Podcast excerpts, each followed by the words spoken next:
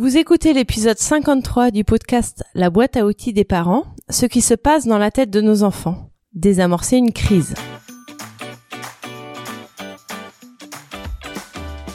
Bonjour, je m'appelle Juliette Cerceau et je suis ravie de vous accueillir sur la boîte à outils des parents. Je suis coach parental et coach de vie certifié. La boîte à outils des parents, c'est le podcast dédié aux parents d'enfants de la naissance à l'adolescence. Chaque mardi, je vous donne des outils concrets, applicables facilement et immédiatement pour vivre une parentalité plus épanouie. Par cet épisode, je continue et je clôt cette série de trois épisodes sur le cerveau. Il y a plusieurs façons d'aborder le cerveau. La semaine dernière, je vous ai parlé des cerveaux droit et gauche. Je vais aujourd'hui vous parler de l'intégration du cerveau d'en bas et d'en haut. Je m'appuie toujours sur le livre génial Le cerveau de votre enfant aux éditions Marabout, écrit par les docteurs Bryson et Siegel. En bas se trouve le cerveau reptilien qui commande les fonctions primaires. Ce sont les choses que l'on fait sans y réfléchir et les besoins physiologiques que l'on a. Les docteurs Bryson et Siegel proposent d'imaginer le cerveau comme une maison avec un étage. Au rez-de-chaussée se trouvent donc la cuisine, les toilettes, la salle de bain, etc. Les besoins primaires de tout foyer. En haut du cerveau se trouve le cortex cérébral, incluant le cortex préfrontal. C'est le siège de la réflexion plus globale et complexe. Dans notre maison, ce serait un bureau ou une bibliothèque avec plein de fenêtres qui vous permettraient de voir, de comprendre et d'analyser votre environnement et les situations qui se présenteraient à vous. Le cerveau du bas est primitif, le cerveau du haut est sophistiqué. Le cerveau d'en haut permet à nos enfants de prendre des décisions, de planifier, d'avoir une certaine morale, d'être empathique, de contrôler leur corps et leurs émotions. C'est en se servant de ce cerveau d'en haut que nous devenons matures pour ainsi dire. Si on ne se sert que du cerveau d'en bas, nous avons des réactions primaires, basiques, méchantes, amorales. Mais sachez qu'il y a un escalier entre le rez-de-chaussée de votre maison mentale et l'étage, escalier nécessaire à une bonne communication entre le cerveau d'en bas et d'en haut. L'idée est que le cerveau d'en haut puisse contrôler le cerveau d'en bas et ainsi calmer les réactions intenses qu'il génère.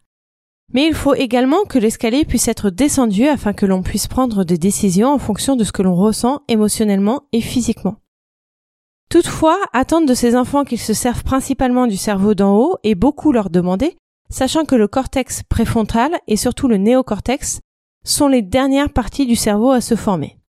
La maturation complète du cerveau n'intervient qu'autour de la 25e année. En revanche, le cerveau reptilien, le cerveau bas donc, est formé dès la naissance. Il est très important de comprendre ça car ça signifie que les caractéristiques que j'ai citées plus haut ne sont pas atteignables pour les enfants, du moins pas en totalité. Ce qu'on attend de nos enfants, prendre de bonnes décisions, réfléchir avant d'agir, avoir de l'empathie, maîtriser son corps et ses émotions, etc., etc., dépend d'un cerveau qui est encore en chantier. La conséquence est qu'on ne peut pas demander à nos enfants d'être toujours à l'étage de la maison. Ils sont parfois bloqués en bas. Une autre donnée est à prendre en compte, c'est l'amidale. L'amidale fait partie du cerveau d'en bas. Son rôle est d'analyser et d'exprimer rapidement certaines émotions. C'est grâce à elle que vous réagissez vite dans une situation qui appelle une réaction rapide.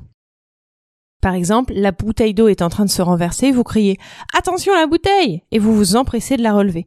Mais en criant, vous aurez peut-être fait peur à vos enfants, ou vous aurez peut-être l'impression d'avoir une réaction démesurée par rapport au cas qui se présente, à la bouteille qui se renverse. C'est pas de votre faute, c'est votre amygdale. Elle s'est emparée de votre cerveau et est passée en mode survie, si je puis dire.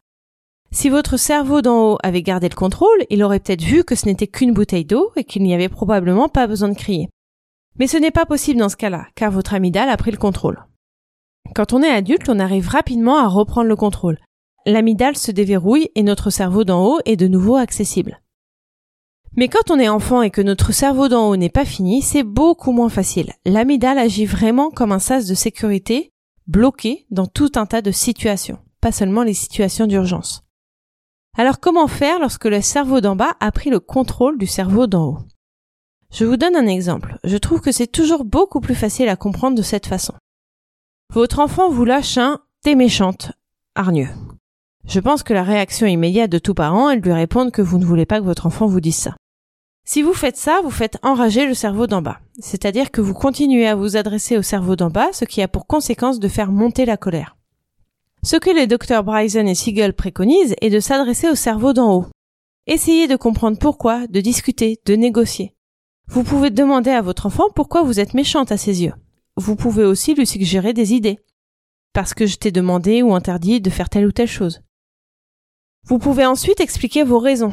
N'en faites pas trop tout de même. En quatre ou cinq phrases, ça doit être réglé. Et vous pouvez conclure cette discussion en lui disant C'était comme ça parce que tatati tatata.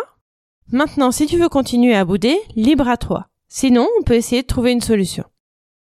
Ça, c'était la solution à la crise. Maintenant, je vous propose d'exercer le cerveau supérieur de votre enfant pour justement éviter ce genre de crise. C'est comme un muscle qui se travaille. Plus vous allez le solliciter, plus il va se développer, se modeler, se renforcer. Pour cela, laissez-les prendre des décisions et arrêtez d'en prendre pour eux. Bien sûr, quand ce sont des décisions qu'ils peuvent prendre. Mais il y en a plein dans la journée, que ce soit l'heure de réveil, une organisation quelconque, un choix d'activité, une solution à un problème qu'ils rencontrent. Arrêtez d'imposer et demandez-leur comment ils veulent faire. Ça peut même se résumer à la tenue qu'ils veulent porter. Toutes les occasions sont bonnes. Aidez-les à contrôler leurs émotions. Pour ce sujet, je vous renvoie à l'épisode 4 du podcast, l'accueil des émotions, et je vous rappelle que vous pouvez télécharger gratuitement la liste des émotions de la boîte à outils des parents. Quelque chose qui est également très puissant est d'aider les enfants à apprendre à se connaître. Au lieu de demander s'il a aimé quelque chose, demandez-lui pourquoi il l'a aimé, ce qu'il a ressenti. Posez des questions précises qui entraînent votre enfant à réfléchir sur lui. Vous pouvez également apprendre à vos enfants l'empathie en lui demandant par exemple Qu'est-ce qu'un tel a ressenti d'après toi? Pourquoi telle personne a, agi ainsi d'après toi? Et de façon générale, quand votre enfant vous pose une question, demandez-lui ce que lui en pense avant de donner des réponses. Pourquoi les abeilles font bzzz quand elles passent près de nous? Pourquoi le ciel est bleu? Pourquoi ma maîtresse est absente? Ne donnez pas la réponse, mais dites à ton avis? Votre enfant n'aurait peut-être pas la réponse non plus, mais au moins il aura réfléchi quelques secondes. Et lorsque le cerveau d'en bas contrôle le parent, parce que oui, ça peut arriver aussi. En tant que parent, nous pouvons remarquer quand notre cerveau d'en bas, voire notre amygdale, a pris le dessus.